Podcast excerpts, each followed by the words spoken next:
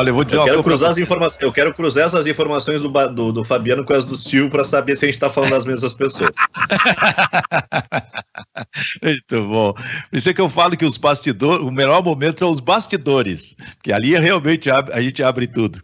É, eu quero dizer para vocês o seguinte: a segunda onda da, do, do, do, do, Covid, da Covid, realmente voltou forte na Europa. O mês de dezembro, no Rio Grande do Sul, mês de praias, acho que vai ser muito complicado. Não vai dar nem, viu, Kleber, para falar com o vizinho. Nem para falar com o vizinho, vai ser muito complicado o mês de dezembro. É, ba Barcelona já está em toque de recolher, hein?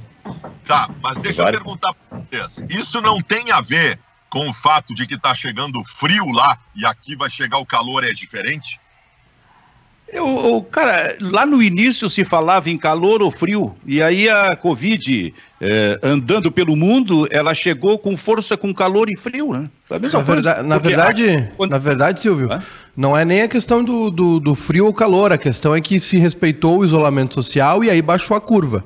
Né? O pessoal Sim. ficou em casa lá em lockdown, muitos, né? Itália, Espanha, França, Alemanha, onde foram mais graves os casos, Reino Unido também. Só que aí depois, como os números baixaram, os governos começaram a afrouxar, começaram a soltar aos poucos a população.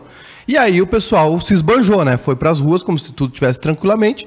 E aí rolou uma segunda onda de contágio que já era prevista pelos cientistas e que no Brasil também teremos, né? E muito em breve teremos. E ah, o pior de tudo é que as segundas ondas, né, são geralmente mais violentas, mais letais do que a, do que a, do que a primeira. É, porque é, a verdade, é verdade é que aqui, é, é, pois é, isso é uma, isso é uma questão de, de ciência, pelo jeito, e está tá mais aprofundado o Maicá do que a gente. Mas a verdade é que aqui as coisas chegam, de certa forma, pelo menos na pandemia, uns dois meses depois, em relação a, a, ao momento mais forte lá na Europa. E aí a gente fazendo cálculo e sentindo o que vai acontecer nas praias, por exemplo, aqui do Rio Grande do Sul, as praias do litoral, cara, a gente vai ter muita gente não vai respeitar isso aí. Nós vamos ter praias cheias, nós vamos ter essas aglomerações das festas, as pessoas sem máscaras. Então, realmente, a coisa é muito, vai ser, me parece assim que vai ser muito preocupante, muito perigosa lá por dezembro ou janeiro. É, e Silvio? que esse verão, esse verão vai ter uma característica um pouco diferente por conta de algumas coisas. Eu acho que as pessoas não vão ter férias, as pessoas pararam muito tempo, as pessoas vão trabalhar mais. Eu não sei se nós teremos pessoas com capacidade, por exemplo, de passar um mês na praia, como muitos fazem por conta de férias de veraneio. E tem uma outra coisa que está acontecendo, vocês sabem que eu tenho uma casa na, na praia que eu passo bastante tempo. Cara, o litoral gaúcho está em obras. Em obras. A construção civil no litoral gaúcho está absolutamente congestionada, porque as pessoas estão indo morar na praia. Vocês não fazem ideia do tamanho deste movimento que é uma ficha que provavelmente tenha caído no momento da pandemia, que muitas pessoas viram que tem condições de trabalhar em casa, não sei, home office. Tem muita gente construindo na praia, comprando uh, terreno, comprando casa na praia.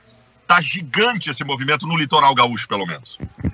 Portanto, vai ser forte. Agora, o Kleber fez, o, o Maiká, uma pergunta pertinente. Por que, que a segunda onda é mais letal do que a primeira? Porque as pessoas afrouxam, elas, elas uh, relaxam no, no, distanciamento social, nas medidas de, de precaução, máscara, uh, álcool gel nas mãos, justamente por isso. Não é nenhuma questão biológica, assim, é, é apenas por puro e simples relaxo do relaxamento ah. da, da, população. E tem, uma, um, e tem um dado também, Baldassin, que é o seguinte: é, a primeira onda, né, a primeira onda de contágio foi mais letal e, e, contagiou mais idosos. E a expectativa é que essa segunda uh, tem, a gente tenha mais jovens contagiados, né, contaminados, justamente por conta desse relaxamento, né? Porque os jovens ficaram muito tempo trancados, tem essa ânsia de voltar à vida, às ruas, a socializar, festa, enfim, restaurantes. Então a expectativa é que nessa, nesse segundo momento, uh, claro que a, a, letalidade, né, a taxa de mortalidade ainda é, mais, é maior em cima dos idosos, são mais frágeis, né, grupo de risco, obesos também, problemas uh, respiratórios, aí atinge qualquer idade. Mas é, justamente por isso, por um, por um relaxamento da população, principalmente mais jovem, a volta à socialização, aí já esquece um pouco a máscara, aí já libera um evento, aí já tem um show, aí tem um cinema aberto, as pessoas já não se cuidam tanto e aí o vírus volta a se espalhar. Foi assim na gripe espanhola e está sendo assim de novo na, na, na Europa. Benfica, a primeira, a primeira onda, tu contou com o fator surpresa e a, e a ignorância de todos nós em relação a exatamente o que se tratava. E isso gerou medo. Nós fomos para dentro de casa, nós nos isolamos, nós fomos descobrindo sentados dentro de casa com as portas fechadas o que estava acontecendo.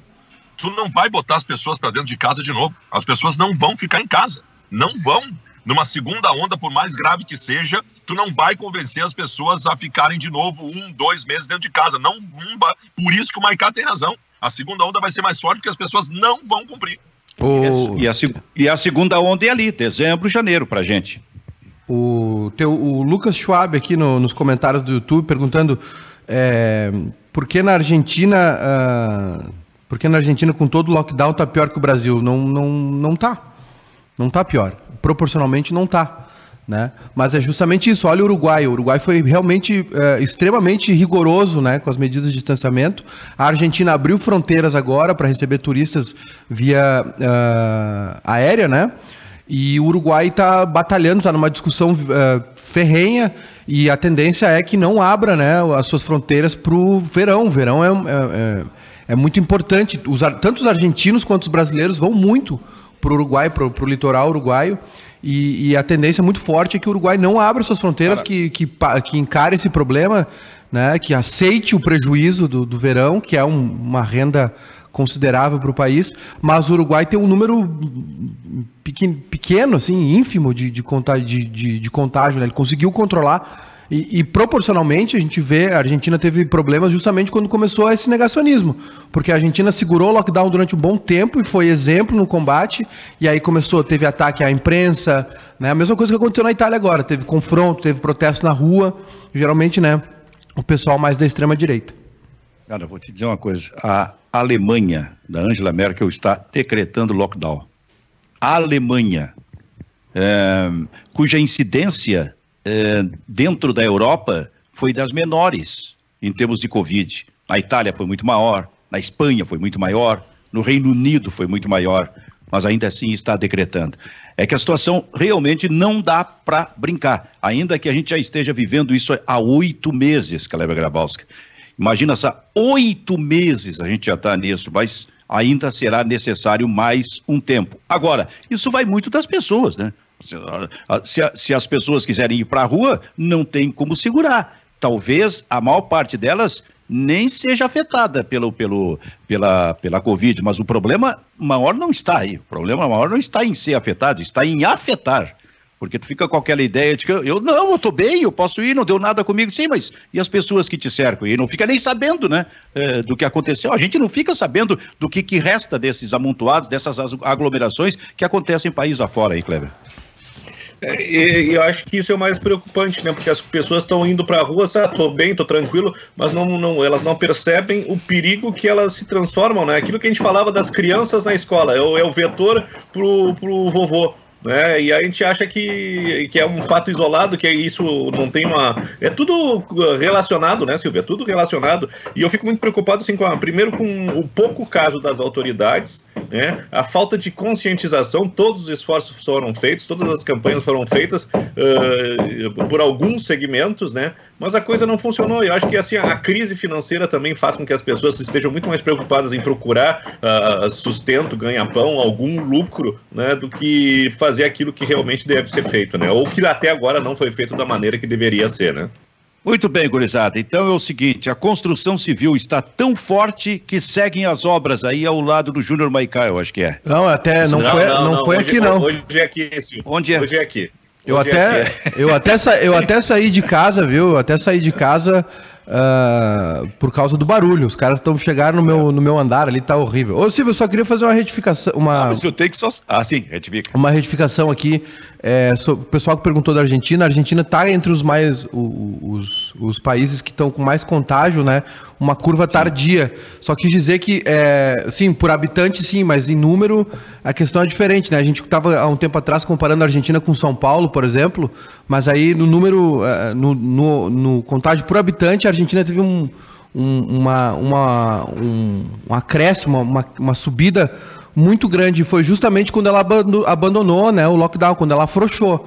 Assim, é, é, eu sei que as pessoas misturam, estão misturando ideologia aí em quem votaram, em quem não votaram, só que está muito claro em todos os países é, os países que, quando os países a, a, a, abriram as portas, abriram fronteiras, afrouxaram o distanciamento social, foi quando o pior aconteceu. E é justamente o que está acontecendo agora na Argentina. A Argentina não teve uma curva, um impacto inicial, porque foi bem nesse, nesse, nesse primeiro, uh, nesse primeiro uh, trabalho, né? nesse primeiro uh, lockdown, nessa, nesse distanciamento Sim. que foi proposto. Depois, quando afrouxou, aí a Argentina agora o vírus se espalhou realmente. Então tá aí.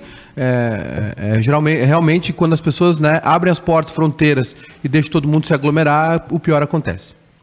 Fabiano Baldasso. Eu não cheguei a ver a tua live ontem. Até, aliás, nem assisto, porque eu acho que ninguém assiste aquilo também. Nem vou me preocupar e tá. Eu, Kleber, preocupar e tá assistindo Fabiano Baldasso mandando recado. Não, mas ontem foi bem. Ontem foi bem. Acho que teve mais de 300 pelo jeito. O Inter ganhou, acho que isso dá uma impulsão. É. Chegou a uns 400 pessoas por aí? Eu não vi, eu acho, acho que mais, mais 300 com certeza, Silvio. Cara, eu vou dizer uma coisa, o esperoto da de lavagem, gente. Não tem nenhuma... O que, que é? Te, te, te, te nocauteei? Tu não falou não. nada, ô? É verdade, o Esperotinho é muito bom. O Esperotinho é muito não, bom. Caráter zero, né? Caráter zero.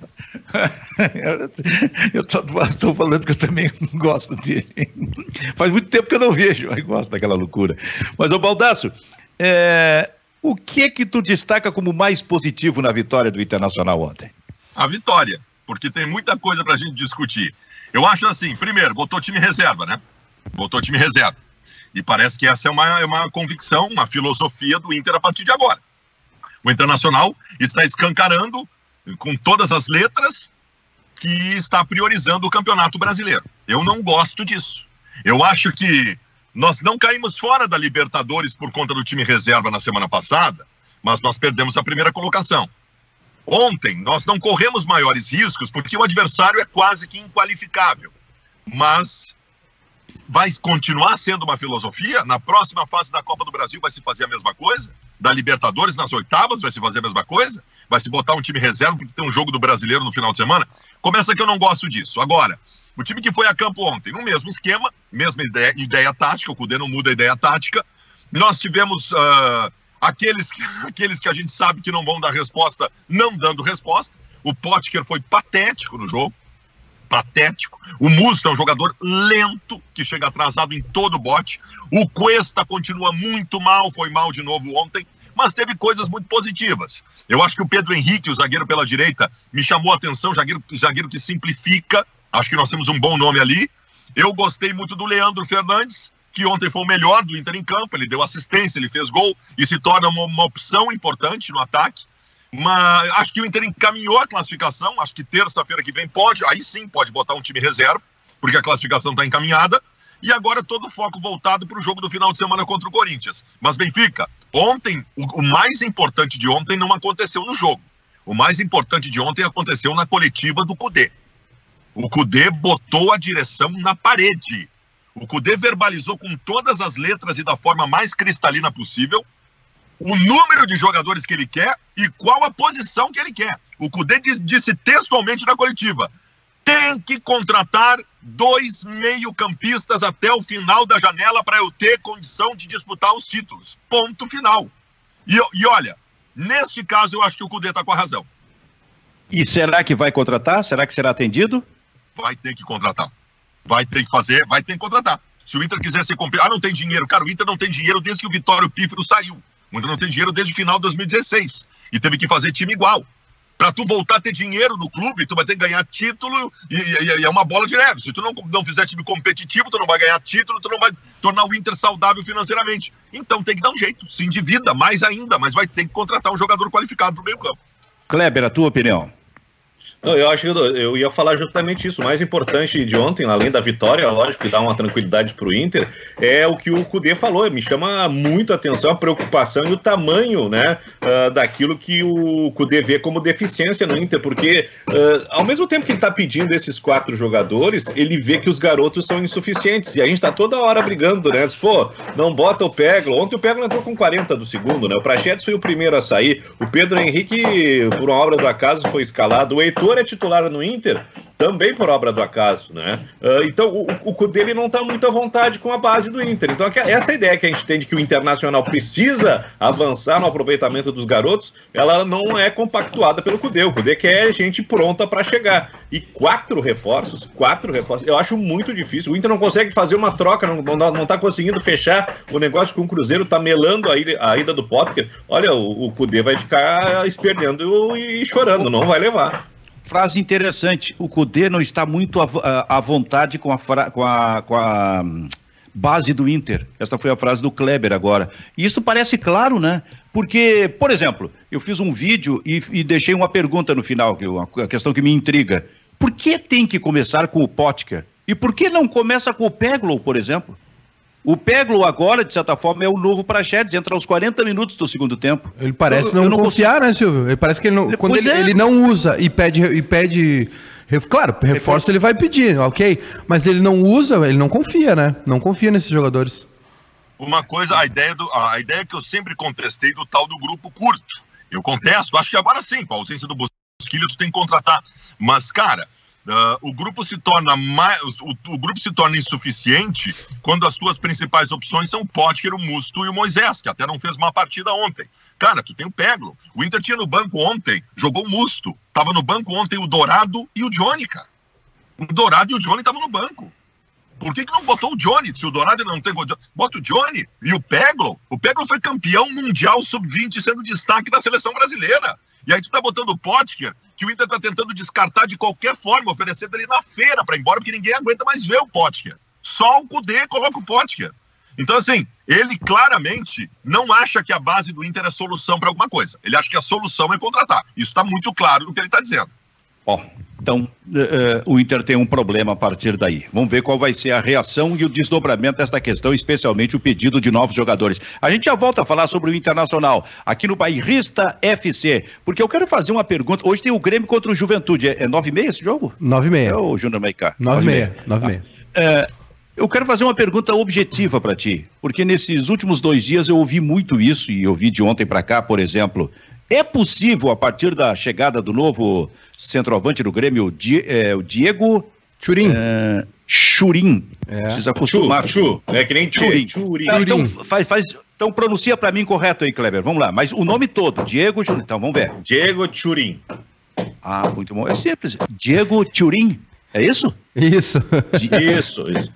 Diego Churim. É, é possível colocar Diego Souza e Diego Turim no mesmo time, ou Maicá? Não, não é possível. Por quê? Assim. Muito pesado, dois jogadores muito pesados, né? Eu acho que eles vão disputar a posição. A tendência é que o, o, o argentino, né, que o Turim seja o, o, titular e o Diego Souza é, comece no banco, né, as partidas. Acho que vai ser assim. O Grêmio correu bastante para inclusive incluir o, Diego Turim aí no bid, mas não deu tempo. Então ele não joga hoje, não fica à disposição. Ele está pronto, né? Parece que os, os testes físicos dele foram bons, realmente. Então ele está à disposição. Agora, uh, os dois juntos acho difícil, Silvio, acho bem difícil. Apesar do Diego Souza ter jogado praticamente é, de segundo homem do meio para frente, ele fez quase todas as funções. Agora a parte física pesa muito. O Diego Turin é centroavante, né? Centroavantaço mesmo ali, de, de posicionamento de força, o Diego Souza poderia fazer alguma coisa assim. O Renato gosta, tanto que quando ele, aquela vez que ele deixou o Jean-Pierre no banco, ele colocou o Thiago Neves quase como um atacante, dentro da área, junto com o Diego Souza. Tão dentro da área que chegou a atrapalhar, inclusive, naquele jogo contra o esporte mas acho pouco provável, eu acho pouco provável. Acho que o Grêmio realmente, acho que a, a, a, as dúvidas, aquela, aquelas coisas, aqueles questionamentos de tira, coloca, sempre tira, sempre substitui ele primeiro, tudo isso em torno do Jean-Pierre acabaram também essas, essas dúvidas aí. Quando o Jean-Pierre estiver à disposição, acredito que ele vai ser titular incontestável até a chegada do, do Gaston Ramírez, se chegar, né? Mas os dois juntos, Silvio, não acredito, não acredito mesmo. Quem, quem é que falou que tá pronto aí? Oi? O Turim? O Turim tá, fisicamente, tá fisicamente está pronto, fisicamente está pronto. É que eu lembrei, quando tu dissesse isso, eu, eu lembrei do Vianney no, no, sala de redação, quando o Vianney dizia que o, É, o Neymar ainda não estava pronto. Para a Copa de 2010. e, e, aí o Cacalo começou. Não, o Cacalo mas... todo o programa perguntava: vem cá, mas o Neymar está pronto, Vianney? Isso já em 2015. Mas, mas, mas te lembra do professor Rui? O, o Ronaldinho surgiu, ele, o Celso Rotti, era o Celso técnico do Grêmio? Era. era acho que ele acho que era o Lazzaroni, né? É, por ali, né? Uh, e aí a gente, ah, joga demais, joga demais. Calma, calma. Parece, parece que as pessoas têm que acontecer lá fora. A gente não pode ter uma, uma idolatria, né? A gente reclama, ah, no Rio de Janeiro, qualquer um que qualquer garoto que aparece já vira ídolo. Não sei o que. É lógico que tem os bugicas, né? Geba, os, os, os, coisas e tal, né? Mas, pô, a gente, a gente tem direito também de ter, ter os seus ídolos, né? Parece que aqui a gente tem que esperar acontecer lá fora, porque quando a, a Europa, o centro do país, diz, bah, esse cara com certeza é muito bom, né? ah, a gente já sabia, só que a gente não diz. É talvez o Tite, talvez o Tite, né? Talvez o Tite Uh, aqui no Rio Grande do Sul, o Inter não quis contratar o Tite porque o Tite era gremista. Pô, isso é, é falta de reconhecimento da capacidade de um treinador e de um profissional, né? Às vezes entra numa. A gente entra numa, numa umas bobagens assim que tira o, o foco da, da análise, né? O Neymar e o Ronaldinho Gaúcho, todo mundo sabe que são craques desde que eles têm 14 anos de idade. 14 anos de idade, todo mundo sabia que não tinha que ter calma nenhuma com o Ronaldinho Gaúcho e com o Neymar. Todo mundo sabia que eles vingariam. Eles eram extraterrestres com 14 anos de idade. Cara, o, o Campeonato Brasileiro e até a Copa do Brasil ontem, os, os, os times estão usando garotos. Estão colocando, cara. Estão colocando a jogar. Começando o jogo, indo até o fim, esse tipo de coisa. Cara, nós temos ainda nós uma. O PP, o menino PP, de 24 anos de idade. Nós estamos com uma barreira para vencer aqui no Rio Grande do Sul sobre isso, né? A menos que essa base do Internacional realmente não seja a solução, o Fabiano Baldasso. Cara, eu não sei, eu só vou saber se é solução se eles jogarem, né? Ontem nós tivemos o Nonato e o Prachetes no time do Internacional. Eu acho que o Nonato não foi bem ontem, estava um pouco atrapalhado, mas eu gosto. Cara, tu tem que dar aquilo que no futebol chamam de minutagem. Tu só vai saber. Eu não posso analisar o Nonato e ser definitivo sobre o Nonato sempre quando o Nonato joga num time reserva. É injusto com o Nonato. Eu quero ver o Nonato no time titular para analisar ele. O Praxedes ontem, tu vê que o Praxedes é um jogador verde.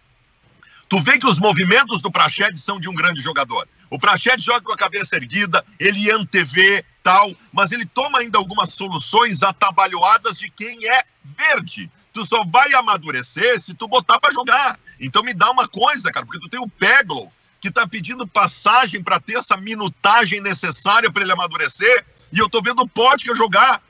Porra, não pode ter o Potker, cara. Isso é um crime. É um crime com o Peglo tu ter o Potker titular no Internacional. Sabe que... Deixa, Oi, deixa eu só aproveitar isso que o Fabiano falou. Ontem eu estava falando na jornada, uh, eu acho uh, injusto tu fazer uma análise de Prachedes e Nonato no meio campo que tem uh, o Musto na, de um lado e o, e o Marcos Guilherme do, do outro, e o Potker na frente, porque tu não tem combinação, é um time desentrosado, desencaixado. curiosamente, a melhor atuação do Nonato no ano foi no jogo no Passo da Areia, quando ele tinha de um lado o Patrick e de outro o Edenilson. Ele marcou dois gols, o Internacional deu uma goleada no Passo do São José. E é isso que eu tô falando. Tu, tu tem que, pra tu ter uma análise, para tu saber se o cara tá, tá, tá crescendo, tá amadurecimento, deixa jogar do lado dos graúdos, deixa jogar com, assim, ó, tu tem quatro posições, tira, tira um, né? Lógico, é onde o Guri vai jogar, mas deixa o, setor consistente. Ontem, ontem o Pedro Henrique estava do lado invertido. Ah, por que, que não, não bota ele no, no, no lado que ele joga? Né? E, e, o Pedro Henrique foi bem. Né? Eu, eu acho que essa análise, assim, ah, vou botar de qualquer jeito e aí tu te vira. Aí fica ruim de, de, de avaliar. A, a, a, ideia que se dá é que o Praxedes não, não, não, não, não vai evoluir e que o Nonato a vida toda não vai ter sequência. Lógico que o Nonato também tem uma culpa porque ele é, é outro para-raio. Volta e meio tá lesionado, suspenso ou expulso. Né? E o Pedro Henrique, pelo lado esquerdo, o, o Inter urge no Internacional fixar um reserva para o Cuesta porque o Cuesta está muito mal. O Cuesta ontem fez uma partida patética. O Cuesta erra todas as investidas, todos os botes. O Cuesta é um jogador que está pronto para ir. Congelou? Congelou, congelou. Congelou, o Baldas. Tá, tá, o ar-condicionado está gelado. O banco de reservas. Aí voltou. Não tem ninguém. O Inter. Está congelando, Baldas. Baldas, tu congelaste duas vezes. Os tu desligava o ar-condicionado. Não, tu estava falando, tu tava falando que urge que o Inter tenha um substituto pro Cuesta. A partir dali. Substituto pro Cuesta. Então, assim, ó, o, o, o, Cuesta tá muito mal. O Cuesta erra todos os botes. O, o Cuesta é inacreditável o que, que aconteceu com esse jogador. Ele tem que ir pro banco. Só que ele não vai pro. que foi contratado para jogar também pelo lado esquerdo não aparece, né? Não aparece. Não, então eu não sei que tipo de solução vai ter. É, eu vou dizer uma coisa para vocês, é, tipo assim, eu, eu até falo bastante no Prachedes aqui, até vou, vou, vou falar menos, talvez aí ele tenha mais chance. Então, um jogador que joga com 18 anos de idade, um garoto que tem algumas chances rápidas, assim, porque ele ou entra aos 40 do segundo tempo, ou é certo que ele vai ser substituído no intervalo de um jogo, ou no início do segundo tempo, é certo. É o primeiro sempre a sair. Mas um jogador assim, eu acho que a gente não pode olhar apenas pela qualidade técnica. Pode olhar para uma coisa que o Baldasso falou aí: movimentos, característica. E o interessante, por exemplo, do jogo de ontem, e eu já tinha visto um outro jogo que ele fez, acho que foi contra o Palmeiras, já falei aqui. O interessante é que quando ele cai para o meio para jogar nessa linha de três, ele se infiltra a área dentro como Bosquilha, por exemplo, porque ele inclusive aproveita. É certo que sempre que o Inter ataca pelo lado, se ele estiver jogando e aparecendo pelo meio, ele estará na área adversária para esperar o cruzamento.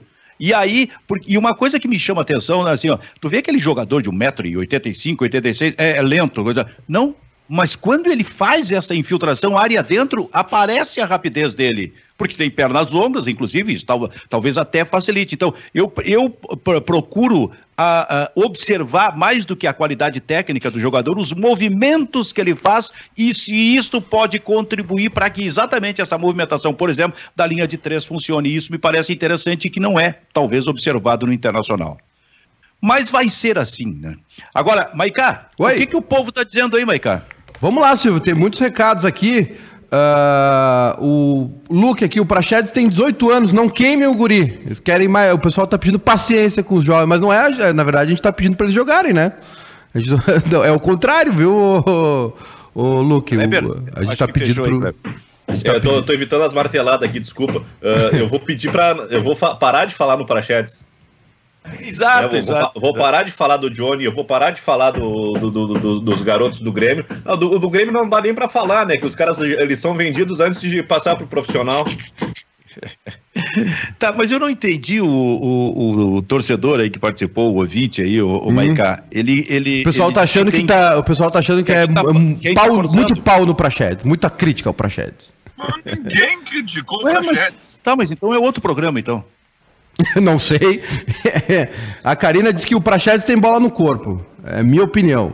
O Lucas aqui. Olha, olha claro que, isso. claro que tem o Prachedes é muito bom jogador, mas não tem físico. Porque ele é meio magrão, né?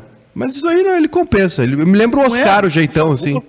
Mas é claro, cara. É, é, jogando, é fazendo um trabalho paralelo que ele vai adquirir isso aí. Agora, a gente não pode chegar a imaginar assim, ó. Não tem físico aos 18, não vai ter aos 30. Ele vai ter o físico necessário. Mas ele tem que ser, ser usado. Uh, especialmente se ele tiver mais qualidade de quem está jogando. É, pois é. Ele não tem físico. Ele é alto, esguio, claro que tem físico. Ele é verde, ele é verde ainda na tomada de decisões, porque ninguém com 18 anos de idade vai ser maduro em tomada de decisões, né? Porra, tu não então... era? Tu não era? Ah, eu, eu, eu, eu amadureci com 42 anos de idade. 42. Eu fui um adolescente até os 42 anos de idade. Muito bom. Olha só, não, coisa é... que tá me chamando atenção é o seguinte, cara. Esse, esse pedreiro do Kleber aí é um negócio inacreditável. Ele tá com batidas de martelo ininterruptas há 45 minutos. Ele não parou, ele não parou para respirar. Esse cara, ou é um robô que tá fazendo são isso. Dois, são dois, são dois, são dois. Tá, o Kleber, parece até, o, parece até tu, Baldaço, nos teus tempos de jovem, uma hora martelando sem parar, hein?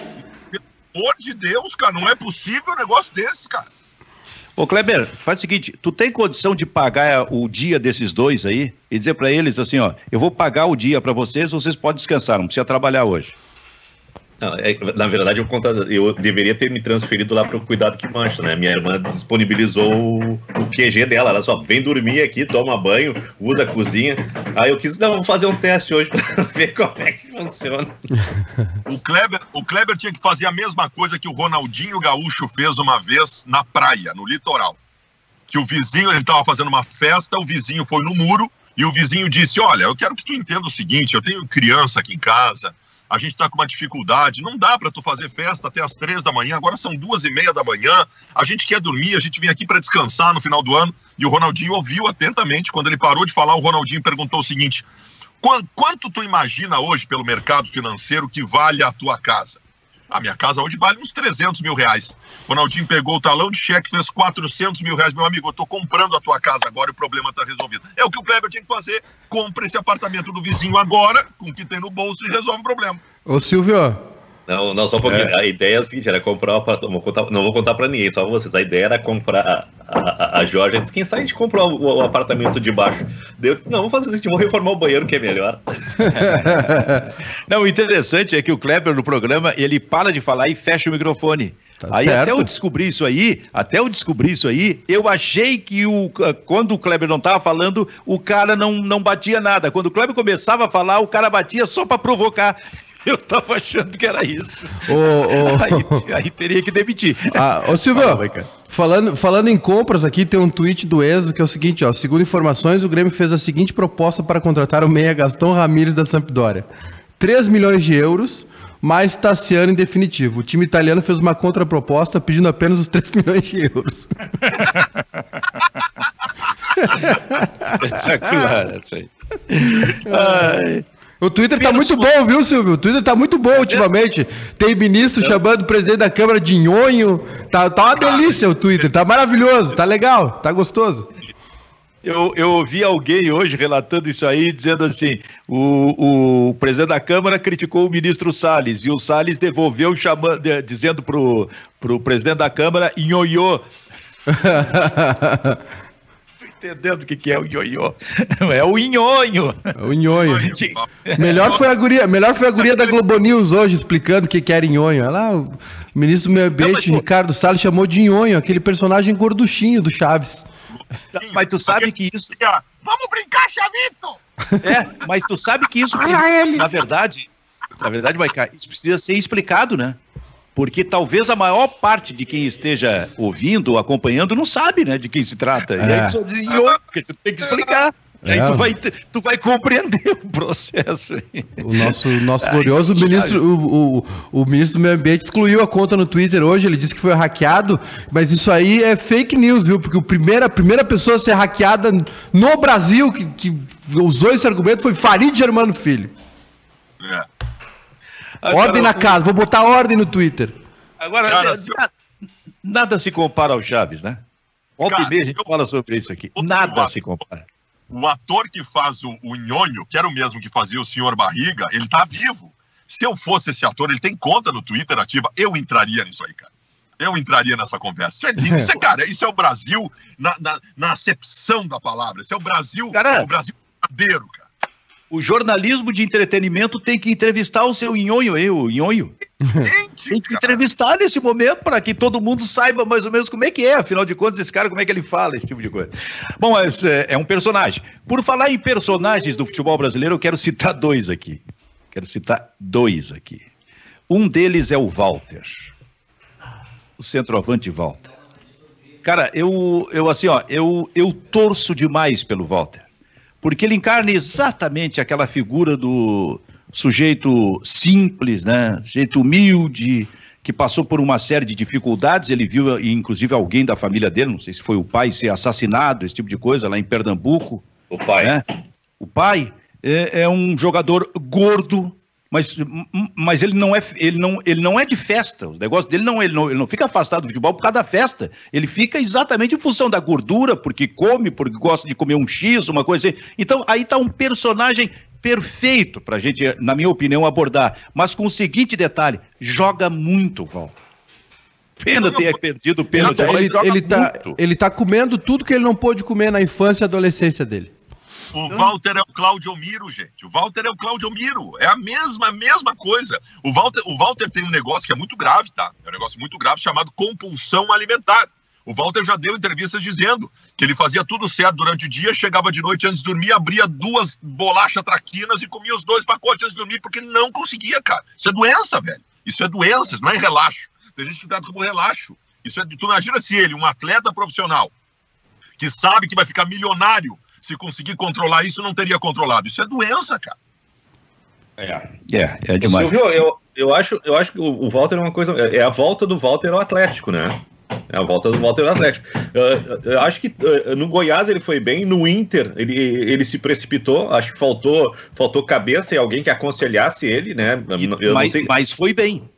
É, mas foi mas bem, foi bem no Inter. Qualquer, praticamente em, em, todos os lugares por onde ele passou, talvez no Porto não, no Cruzeiro não, né? Uh, mas nesses times, no Inter, no Goiás, no Atlético Paranaense, todo mundo enxerga o potencial que o Walter tem. Esse talvez seja o, o grande pecado dessa história, né? E, e, a, respeito, a respeito de ontem, a, a, ontem a, a, noite foi repleta de personagens, né? No jogo do Inter tem o Moisés, né? No jogo do Flamengo tem o goleiro, o Hugo, ontem, que pegou o pênalti do Walter. Uh, no jogo do Corinthians tem o Lisca. E no jogo do Santos tem o depoimento do, do Marinho. Quando a gente ganha, a gente é o Barcelona. E quando a gente perde, é o Ibs. Uh, a Copa do Brasil ontem foi muito interessante. E outro detalhe: nenhum caseiro venceu. Pois é, cara. Mas aí, Kleber, o, uh, o Walter no jogo parou, porque ele cobrou um pênalti, num outro personagem do futebol brasileiro, que é esse goleiro Hugo do Flamengo, né, cara? Esse, esse jogador, ele não. O Diego Alves está por, por, por renovar o contrato. Deu para o Diego Alves em termos de titularidade, eu estou dizendo, né? Porque nada pode tirar esse jogador do gol do Flamengo nesse momento, não é? A gente destaca aqui que o Inter tem dois goleiros em alto nível e discute a qualidade dos goleiros do Grêmio. O Flamengo tem o Diego Alves, né, que fez carreira espetacular na, na, na, na, Europa, pegador de pênalti, campeão pelo Flamengo. Tem o César, que é o reserva imediato, que é muito bom goleiro, né? Ele, levou, ele é tão bom que ele levou cinco do Independiente e deu várias pessoas agradeceram pela grande atuação. Não fosse ele, seria dez. Né? E aí, no momento de crise da Covid, dos desfalques, o Flamengo tem na base um guri desses que acho que não jogava há sete meses. 21 anos. 21 anos. Pois o... é. O que, que acha do goleiro, Maicá? E do Olha, próprio Walter? É, é o Silvio, eu, o Kleber falou, matou, né? Uma noite cheia de personagens, assim. O Cássio também foi um dos personagens do jogo contra o. Eu assisti o América, né? Eu assisti o América e o Corinthians. Eu escolhi esse jogo para assistir. O, o Lisca não decepcionou, hein? O Lisca não, não Lisca decepcionou. É outro, de o Lisca é outro personagem. De novo, e, de, e olha, mais uma vez, o camisa número 5 do América, o Zé Ricardo, baita jogador faz, faz aquela função entre linhas ali. O, o América joga num 4-1-4-1. Até acho que ontem jogou mais com dois volantes. Zé Ricardo, um bom jogador. Tem o, o, o, camisa 10 também, Ademar, né? É Ademar o nome dele, né? Ademir. Ademir, Ademir, Ademir. Ademir. Bom jogador também, jovem, incomodando demais a, a zaga do Corinthians. Um time extremamente organizado, extremamente aplicado. O Corinthians não deu um chute a gol. O time do Lisca marcou direitinho, jogou fechadinho, claro, na, na sua limitação, né, no contra-ataque, especulando, e aí foi recompensado com o gol no final, uma reposição errada do cara. Reposição errada, mas naquelas, né? Foi uma quebrada já para o meio de campo ali, ele tenta sair, levar o time à frente, não, não tão no, no balão, assim, né? Uma reposição mais de lado, mas aí o jogador do América intercepta, veio o contra-ataque e sai o gol. O time do América ajeitadinho, mais um bom trabalho do Lisca. Lembrei daquela frase do Kleber de novo: o que a mente do Lisca constrói, a língua destrói, né? Parece que o Lisca está mais calmo. Fazer menção também ao Márcio Ran, ex-jogador, que é o, o, o o auxiliar técnico do Lisca está toda hora ali, todo momento com ele. Sobre o Walter Silva, de novo, né? Aquela questão que eu, que eu sempre falo, a gente, não, a gente não forma atleta, a gente forma jogador. Né? A gente forma jogador para ele, jogador para ele estourar, ser vendido, embora para a Europa logo e lá eles alguns conseguem se desenvolver, se desenvolver, tanto que muitos batem lá e voltam, jogadores bons. É, tem vários exemplos. O Wallace, ex-grêmio, Pedro Rocha foram e voltaram, não conseguem se firmar é, jogadores que vão pro, e outros que vão para o mercado mais competitivo ainda, sem, forma, sem estrutura psicológica para ser um atleta, sem entender a responsabilidade. Falei do Juliano aquela vez aqui para vocês, que o Juliano foi se esconder lá no Istambul, não sei o que lá, que foi o campeão turco ano passado, que, porque o sonho dele era jogar Champions League. Ontem o Juliano entrou aos 36 do segundo tempo contra o PSG, 2 a 0 o PSG venceu o Istambul. Então a gente não forma jogadores com, com a gente não forma esportistas, né? E o caso do Walter é isso, ele é uma vítima da nossa sociedade. Uma formação difícil, viu o pai, pai assassinado, tem um talento, aí vem para um clube grande numa outra cidade, começa a ganhar dinheiro sem a estrutura psicológica para isso, acaba se perdendo. Uns é na noite, outros é numa compulsão alimentar, outros é no álcool, outros é nas festas, enfim. Poucos conseguem é, ultrapassar essa barreira e se tornar realmente um grande atleta. Benfica. Oi. Tu permite que eu faça uma pergunta para o Maiká? Vou pensar aqui. Permito. Eu, eu, quero saber o seguinte, Maiká, o Grêmio terá hoje mais facilidades ou menos facilidades do que o Inter ontem contra o Atlético Goianiense? Qual parada é mais difícil? Ah, a parada mais difícil era do Inter, né? Jogou contra um time de primeira divisão que estava é, jogando bem até a saída do Wagner Mancini, fazendo boa campanha. A parada mais difícil era do Inter, sim, sem dúvida. Agora, o Juventude também não é jogo jogado, não, viu? O Juventude não é jogo jogado. É, eu estava até dando uma, uma pesquisada aqui, estava vendo o Twitter do Pedro Petrúcio, nosso camarada aí, lá de Pelotas, que agora está lá em Caxias, cobrindo Caxias e Juventude. Estava vendo alguns jogadores, Wagner joga, o Renato Cajá joga. Sei que o Clebinho tá, tá por dentro aí do time do Juventude também, sabe tudo. Mas o, o, o, o jogo não é, res... um jogo não é jogado, não. Mas que resposta murista é essa? Não, mas não foi Porque... muro, eu dei a Ué, resposta, Silvio. Baldaço, o Baldaço faz a pergunta para ti, o que, que era mais difícil? O é? jogo do Inter. Aí tu, tu disse que, que era o jogo do Inter. E o, jogo, e o Inter ganhou com facilidade. Ah, pode. Pela qual eu, eu, eu, concluí que tu ia dizer assim: o Grêmio vai ganhar com absoluta tranquilidade do Juventude. Achei não, que seria isso. Não, uma coisa não, uma, uma coisa não quer. Não, não tá ligada diretamente ao resultado. A gente podia falar que o jogo do Corinthians era barbado, porque ia pegar um time de segunda divisão. Não, foi, foi um jogo é extremamente é difícil não é verdade que o Juventude vai poupar hoje pensando no jogo da Série B no final de semana, né? Não, eu fa... coisa não, assim. não, é time titular, é Breno, Dalberto, Cajá. A, a dúvida está numa posição, é um 4-2-3-1, tá? Eu tenho uma, uma, uma, posição aí entre o uh, Capixaba, o Wagner e um outro jogador que eu não estou me lembrando o que vai fazer Breno? o... Não, o Breno está confirmado. O Breno tá confirmado. o Cajá, o Breno né? Ah, o, tá. o, o, o, Cajá e o Breno estão confirmados, o Dalberto na frente, falta essa posição na linha intermediária aí. Uh, tem lateral voltando, o Igor é time completo. Aquela ideia de que o Juventude iria, ó, oh, os, os, os pedreiros pararam. Oh, aí, ó, chegou a hora do almoço, 10 para meio-dia, pô. É, tá na hora da, do rango. Não, mas olha só, olha só, Maicá, tu Oi. me permite uma pergunta pro Baldaço? Mas é. óbvio, por que, por que vocês estão pedindo permissão para mim? Eu não tenho que permitir nada. Eu sou um, eu sou um mequetrefe nesse programa, eu não tenho 10% Maica, da história Maica, de vocês. Maica, Oi. Maica, ah. o Benfica pode perguntar pro Baldaço? Pode, tá, tá autorizado. Baldaço, por que que tu fez essa pergunta pro Maiká? Isso tinha, tinha uma maldade por trás aí. Ah, não tinha, não tinha. tinha. Eu, eu, eu, eu, o que que eu acho, vocês não perguntaram a minha opinião, eu vou dizer o que que eu acho, tá? O Juventude ele tem uma filosofia há alguns anos e essa filosofia tem funcionado. A saúde financeira do Juventude anual está ligada às suas participações na Copa do Brasil. O Juventude foca na Copa do Brasil a sua possibilidade de sanar e cobrir as suas questões financeiras do ano. E o Juventude, invariavelmente, tem avançado na Copa do Brasil.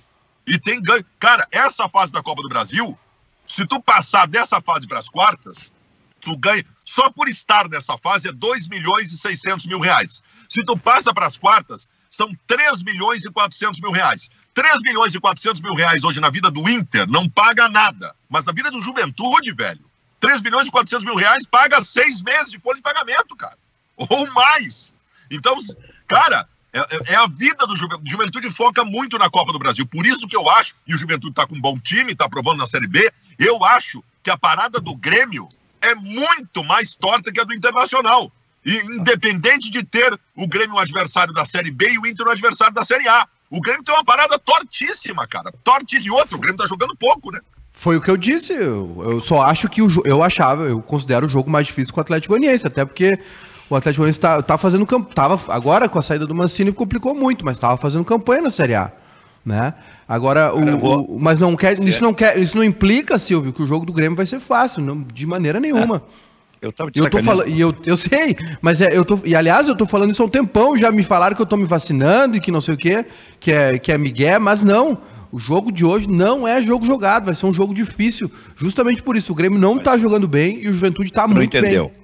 Quem disse que tu tá te vacinando é contra a Covid, o cara queria dizer. ia, ser o, ia, ia ser o primeiro. Não, Mas eu não vou tomar, eu não vou tomar vacina chinesa. Vacina chinesa não vou aqui, tomar. Ó. Só o meu ah, iPhone da China.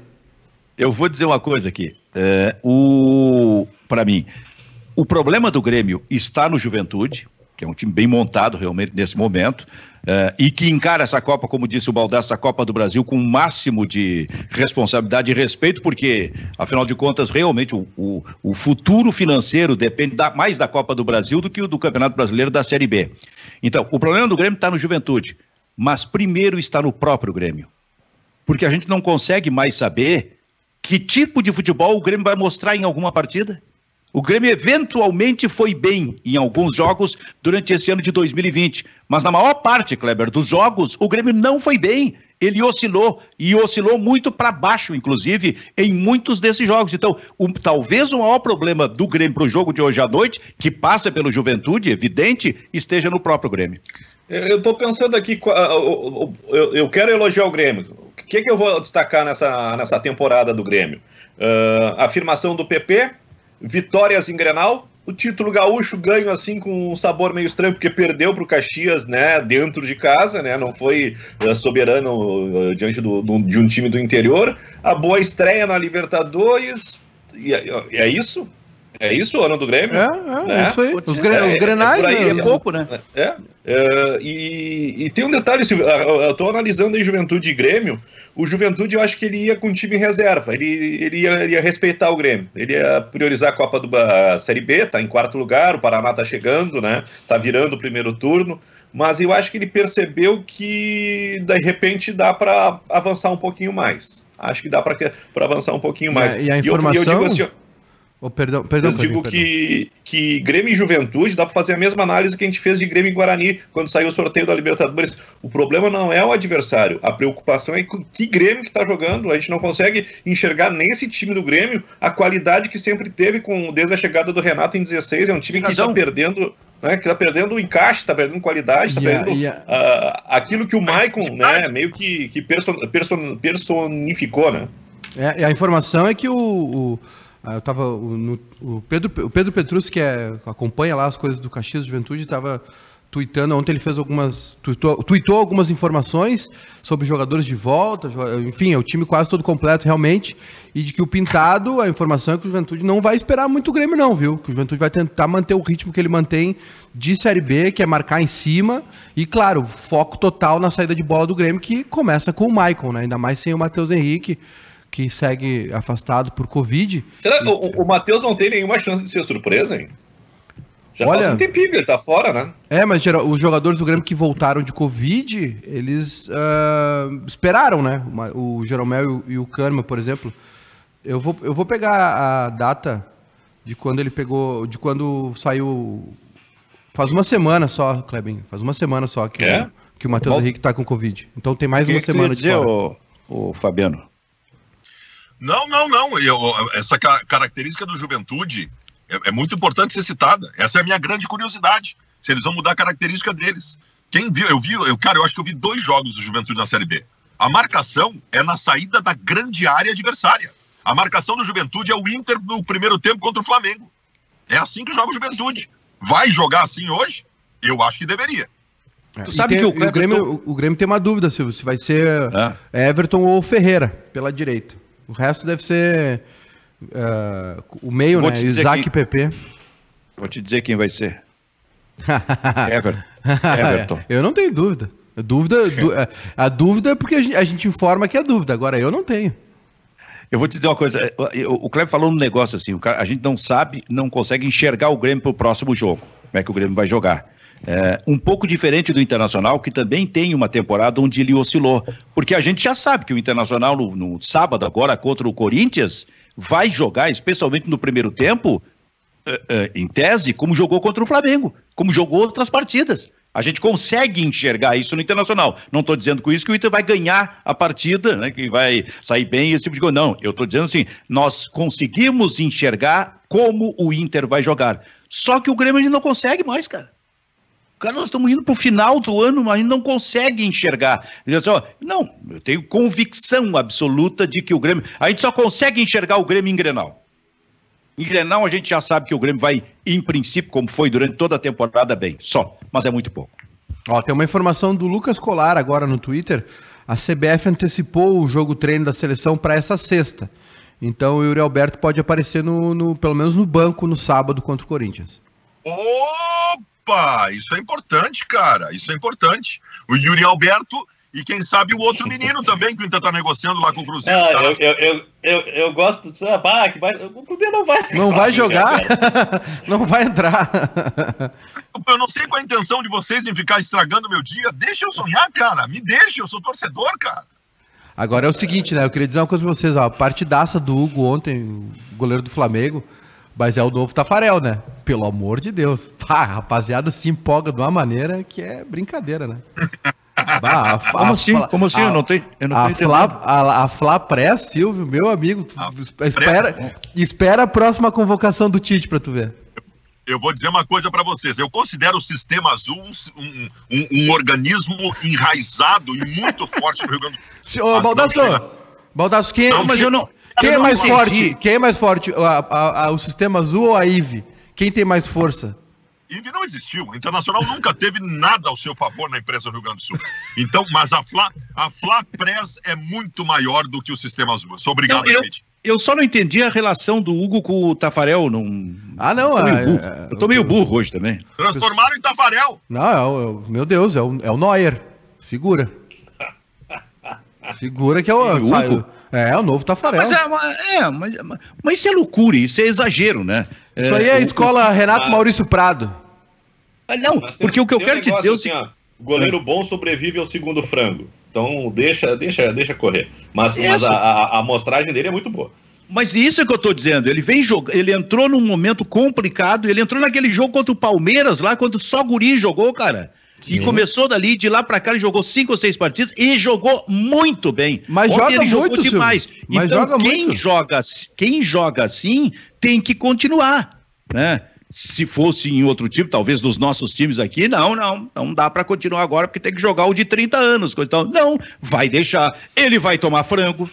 Ele vai falhar, cara. Vai chegar no final de semana, ele vai falhar. Agora, qual é o goleiro que não falhou? Por falar. Por falar em Tafarel, é só lembrar de dois gols que ele tomou. Um é. contra a Bolívia pela seleção e aquele do Jorge Veras no Grenal. Mas quem foi o Tafarel? Quem foi? O maior goleiro da história da seleção. Na minha opinião, né? Modestíssimo. Deixa, deixa, deixa, não, eu concordo contigo. Deixa eu mostrar aqui um livro que eu, que eu adquiri essa semana, né? As Vozes do Gol. É, é uma, uma obra do, do, do colega Ciro Goetz, né? Que conta aqui desde Desde Cândido Norberto, Mendes Ribeiro, Pedro Carneiro Pereira, uh, Ranzolin, Pedro Ernesto, Haroldo de Souza, Mário Lima, Marco Antônio Pereira e o catedrático José Aldo Pinheiro, né? André Silva, narrador, repórter, uh, Daniel Oliveira. Então, uh, a história da, do, do, futebol gaúcho, né? através do, dos nomes que fizeram a, a narração do, do rádio, é, tá, tá contado aqui, ó, uma belíssima obra do, do Ciro Goetz, né? Recomendo para quem gosta de futebol e que gosta de rádio. É. Fala do Cândido Norberto. O Cândido Norberto foi incrível na história do rádio. Para mim, o maior nome da história do rádio no Rio Grande do Sul. Em 1949, ele eh, acompanhou e narrou sozinho uma a primeira saída. Eu acho que foi a primeira saída de um time. Primeiro jogo eh, internacional? Primeiro jogo internacional foi o do Grêmio, né? No Uruguai e depois numa na, na, sequência eu acho que teve uma excursão para para a Europa. Ah, para América Central América acho, Central. É. e ele lá. Ó, olha, olha, essa conversa aqui ó. Cândido Norberto uh, conversando com Mendes Ribeiro. Passas a trabalhar comigo. Já fostes ao futebol? Sabe o sabes o futebol? Mendes Ribeiro de vez em quando com meu pai. Sabes narrar futebol? Nunca fiz isso. Tá bem. Domingo vais para o campo comigo. Ai disse ele espetáculo isso aí, cara. Ah, pelo amor de Deus. Tu citaste aí, ô, Maiká, um Oi. repórter que saiu de Pelotas, está em Caxias. Pedro Petrucci, grande camarada. Tu, acaba, tu acaba de citar o Pedro Petrucci pela terceira vez, razão pela qual eu concluo o seguinte: ou tu tá apaixonado por ele, ah. tá? ou ele está sendo contratado pelo grupo bairrista. Nenhum, é, nenhum, nenhum nem outro, ou, Silvio. Ou os dois, Silvio. Ou os dois. Ah, pode ser os dois. Né? claro. É. Quem eu quer, Baldasso? Ah, aí o bairrista está inchando o seu, seu quadro e não valorizando os que já estão aqui. Eu acho. Eu, é, é, tipo, é, tipo o que a RBS fez e agora está demitindo todo mundo. Vai, vai dar merda isso aí. Ô, Fabiano, tu já foi chamado pelo grupo bairrista para gravar uma mensagem de fim de ano? Ainda não. Aqui é... Ah! Simone, então é Natal. Cara, nós podíamos, o Grupo Rista podia fazer isso aí lá na embaixada mesmo, né? Tem espaço. A gente não, ali. a gente não pode falar com o Pirisca aí. Eu, a gente tinha que chamar o Pirisca para fazer o tema do bairrista. Esse foi do não, o Nando, o Nando chegou. A, aliás, vamos botar essa... aliás, hoje a o. Rádio Gaúcha.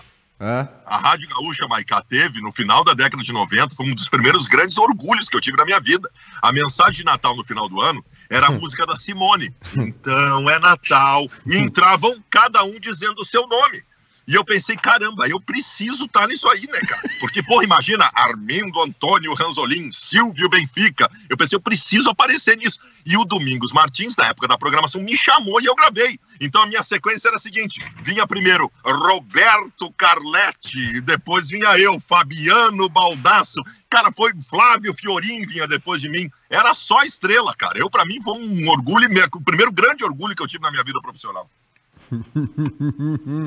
ô, ô, Silvio, o, falando em Nando, hoje o Nando comenta, viu? O Nando, o Nando comenta o jogo do Grêmio. Júlio Lemos e eu, direto da Arena, o Nando comenta o jogo Grêmio e Juventude. Ah, tu vai estar tá, tá na Arena hoje? Estarei na Arena hoje. Estarei na Arena. Estarei na Aí Arena. Corre uma lágrima. Corre uma lágrima? Não, tranquilo, tranquilidade. O, bom, o bom do estádio é com torcida. É, é, o jogo é às nove e meia, chega lá umas seis, sete horas tomar uma cerveja, comer churrasco, essa é a parte boa. Trabalhar é trabalho, né? Chega lá, desempenha e manda ficha e depois vai embora. Aliás, eu nunca, sentir, nunca conseguiria. sentir trabalhando na arena a mesma emoção que o Baldaço sentia no Beira Rio. Ah, Beira -Rio. provavelmente sim. Isso é um pra... não deixa de ser um prazer. Agora, a parte boa mesmo é torcer. O Baldaço, parte... quando dava um gol do Internacional, ele era o repórter atrás do gol, né? O narrador gritava o gol, passava pro Baldaço e o Baldaço o atacante sabe, ele relatava Correndo, o gol e o, e o, braço esquerdo aqui só pra cima. Sabe? Título, assim, título, quando os caras vão dar a volta olímpica, o Baldaço correndo junto, carregando a taça. Não, chorando. Eu, sabe como, eu, a minha, eu extravasava o meu coloradismo quando eu tinha que ser isento em Grenal no Olímpico. Hum. Eu cobria o, o, o, o lado do Inter e aí entrava o time do Inter em campo. Vocês lembram que o time do Inter entrava lá do outro lado e atravessava o campo para cumprimentar a torcida do Inter no lado da, da, da, da, Carlos Barbosa lá. Então eu ficava esperando e eu entrava correndo junto com os jogadores. Se eu tinha um sem fio, eu atravessava o campo correndo, pois eu me sentia um jogador do Inter. E quase que levantava as mãos cumprimentando a torcida do Inter. Essa era a maneira que eu extravasava. Não, não tinha não... sentido eu correr, porque eu não ia entrevistar ninguém. Eu corria, tu não fazia... Tu falando ali na hora, tu não dizia Inter em campo, este é o meu time! não dizia, não? É, ai, ai, que loucura isso, cara. Baldaço, uh, tá com tá na hora o material do, da maquiagem? Hein? Tá na hora do batom. Tá Tô com o material pra, aí? Tô indo pra maquiagem. Tá, mas o material, o material da maquiagem tá lá, no, no, não tá contigo aí. Camarim, Benfica, eu tenho um camarim, né? Pelo amor de Deus. Olha, eu vi uma risada de fundo. Aliás, Alguém riu. Aliás, tá muito eu bom. Eu vi uma voz feminina rindo. Aliás, tá muito. Foi, não, foi o Júnior mesmo que tá rindo aqui, deu uma gaitada aqui. Aliás, Ei? tá muito. O Júnior? Agora tá muito ah, bom, muito bom o programa, viu, Baldaço? Muito bom. É. Tô, assistindo, quase todos os dias. Bom, obrigado.